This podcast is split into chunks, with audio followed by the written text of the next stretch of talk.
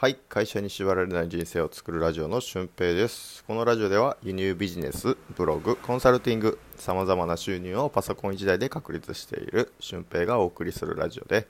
会社に縛られないためのノウハウや思考方法についてお話ししていきたいと思います、えー、今回は遊ぶように働くことについてお話ししていきたいと思います、えー、これはまあ自分のこの働き方について考えた時になんかあんまり仕事感をなく働いてるむしろこう遊ぶように働いてるんじゃないかなっていうふうなことに最近気づき出したんですよね。うん、でそれはまあ多分自分が望んでいたことであり、えー、望んでいたからこそ起きた結果でもあるんですよね。例えばこの輸入ビジネスにしても、えー、実際この物を仕入れて物を販売する時間に当て当ててる時間っていうのは多分1日1時間ぐらいの時間でできてるんですよね。あとはこうブログの管理をしたりなんかシステム作ったりとか、えー、そういうなんか新しく自分がワクワクするような時間にこう当ててる感じなんですよね。で最近始めたゲストハウスの方もですね、えー、結構どうだろうな、まあ、1週間に1回は絶対どっかのゲストハウスさんから連絡が来るようにこうなってきてるんじゃないかなって思いますね。うん、でそれがまあ実際こうあのライブでインタビューするとか、えー、実際に僕が行ってインタビューしたりとか招待してもらって宿泊するっていう風なことにつながってない部分ももちろんあるんですよね。うん、またの機会にみたいな感じで終わっちゃうところももちろんあるんですけどでもこうまあ1週間に1回ぐらいはそのどこかでコンタクトが取れるような環境が整ってきてですね、うん、でこのまあ情報発信に関してはあの本当に自分の趣味から始まったことなんですよね。で趣味から始まったことって案外こう日常的になっていくと嫌になるっていうまあ、料理系 YouTuber が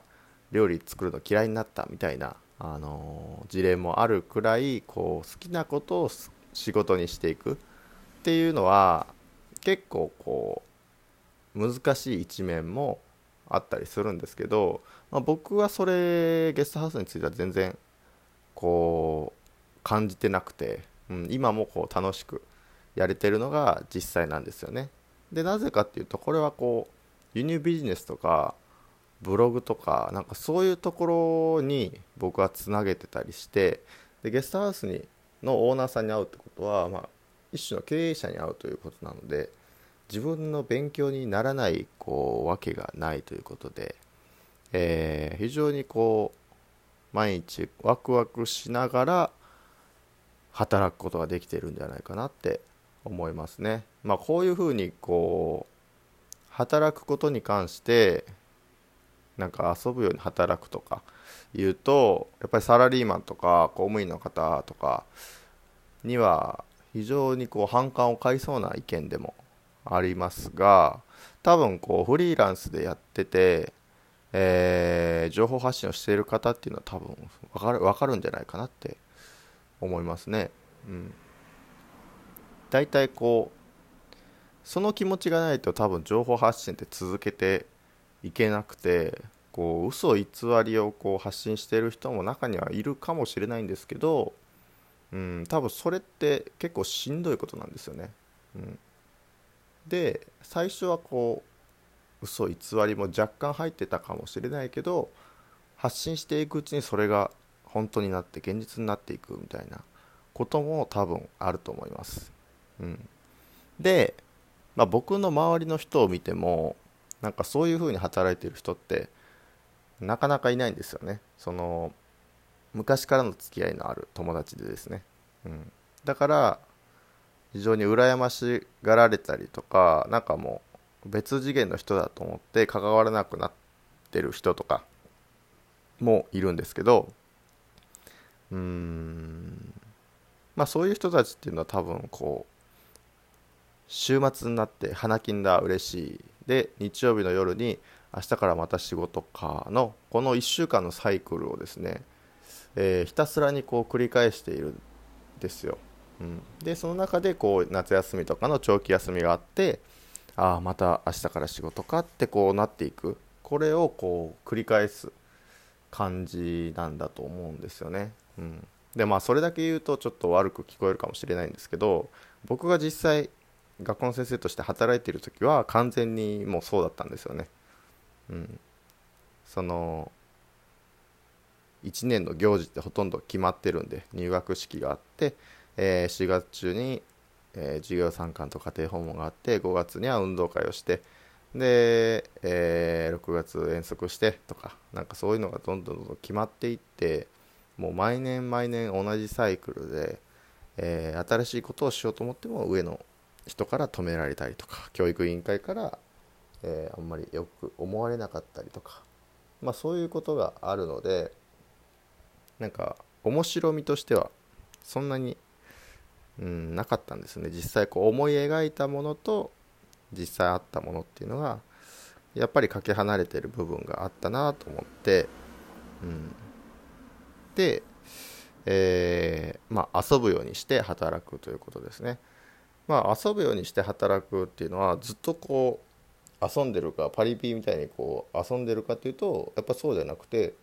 多分仕事時間とかっていうのは一般のサラリーマンとかと同じだし多分それ以上に働いてる時もあります、うん、でも、まあ、そこがこう苦にならないというか僕の場合はどこでもパソコンがあればどこでも仕事ができるので、えー、家でする時もあるし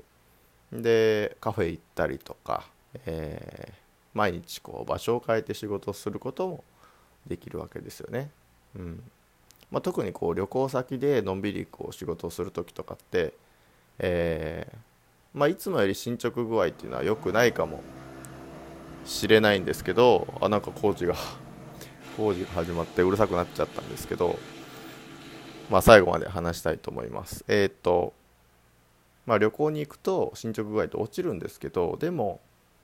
あのそれがまた逆にいいコンテンツを作ったりとか、えー、そういうところで働けますよみたいなコンテンツになったりとか新しいアイデアが思い浮かんだりとかっていうことが起きてくるんですよね、うん、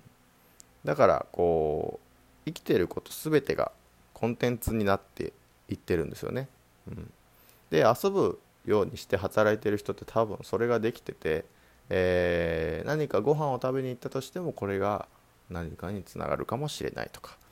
えー、友達と飲みに行っても何かそれが働くことにつながるかもしれないっていう風なこうつなげるのがうまくなってくると思うんですよ。うん、だからそれができるようになると本当に遊ぶように働くことができるんじゃないかなって思います。で最初に出したあの料理系 YouTuber が料理が嫌いになるっていう人はなんかそれがえー、がってない。料理をすることだけがこう仕事だと思っていてえー、他のこの友達と会うとか遊んでみるとかっていうことは別にこう料理に関係ないから仕事につながらないと思って意味のないことだと捉えてしまう。っていうことがこう楽しくなくなってしまう理由なんじゃないかなって思います。だからこう情報発信とかをされる方、えー、もしくはこうノマドワーカーになって、えー、いろんなことをしたいという方はうんなんか遊ぶようにして働く。これも自分の価値観なんですけど自分のこう価値観に従った働き方をしてみてほしいなと思います。で、まあ、会社員でどうしてもこう苦しい方とか、えー、まあもう今の仕事プラスもう数万円欲しいとか、えー、10万円20万円、えー、別の収入があったらいいなって思う方は僕のブログとかも参考にして、えー、見てくださいはい、ということで、え、今回は遊ぶようにして働くということについてお話ししました。結構自分の価値観っていうのが、え、大事だと思うので、働くことに関しては、え、自分の価値観を尊重できるような働き方を目指して、え楽な自分の気持ちが楽になるような働き方をしていきましょう。ということで、今回の配信は以上です。最後までお聴きいただきありがとうございます。また次回の配信でもお会いしましょう。ほなまた。